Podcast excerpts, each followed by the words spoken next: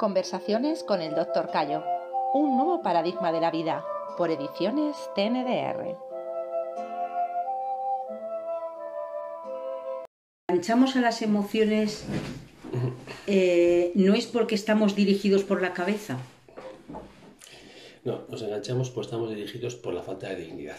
Lo que sucede es que tenemos la función mental, que no es la cabeza, sino es la combinación de los pensamientos y los sentimientos. La gran esfera de la función, la gran esfera mental es la combinación entre todas y cabeza. Y la gente equivoca. Dice, eres muy mental. Eso lo correcto es ser mental. Hay que mezclar las emociones y los conceptos. La gente equivoca mental con conceptual.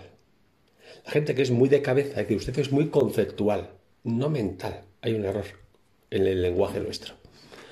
Nosotros somos mentales, la mente es la unión entre los pensamientos y las emociones, que es como funcionamos todos. Eh, todos funcionamos con, con, sentimientos y conceptos. Hay personas que, digamos, el, el 80% son conceptos, ideas, y el 20%, digamos, le da valor a las emociones. Dice que son muy conceptuales, lo que la gente llama mentales son los conceptuales. Hay gente que se mueve, vamos a decir, por el 80% de las emociones y solo un 20% por sus conocimientos. son emocionales. Pero realmente todo proceso eh, de una, los cuatro complejos, cuando nos afectan, sentirnos superiores e inferiores, siempre es una emoción. Pero encontramos una justificación mental porque es superior, porque soy inferior. Luego, Buscamos una justificación. Luego, luego la cabeza encontrar una creencia que se adapte a mis emociones. La realidad es que poca gente hoy día tiene mente clara.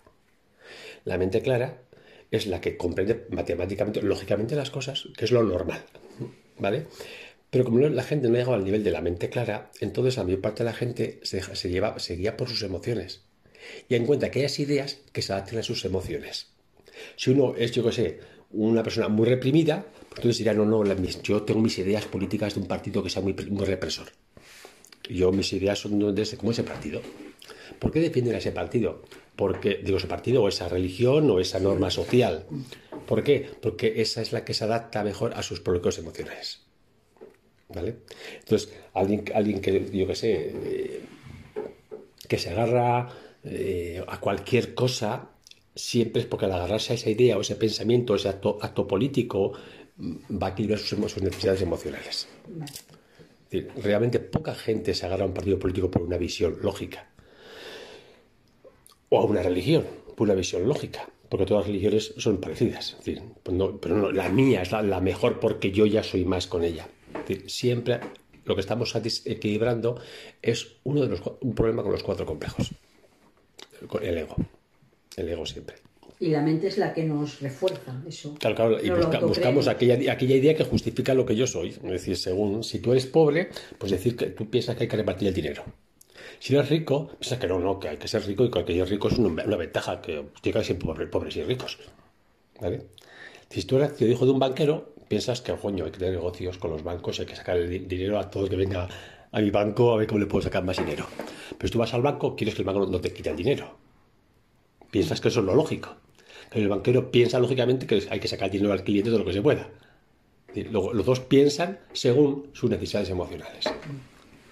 Y entonces, todas las creencias que tenemos, todos los partidos, los movimientos religiosos, todos los istmos que hay, son consecuencia de, la importancia personal. No son consecuencia de un sistema lógico.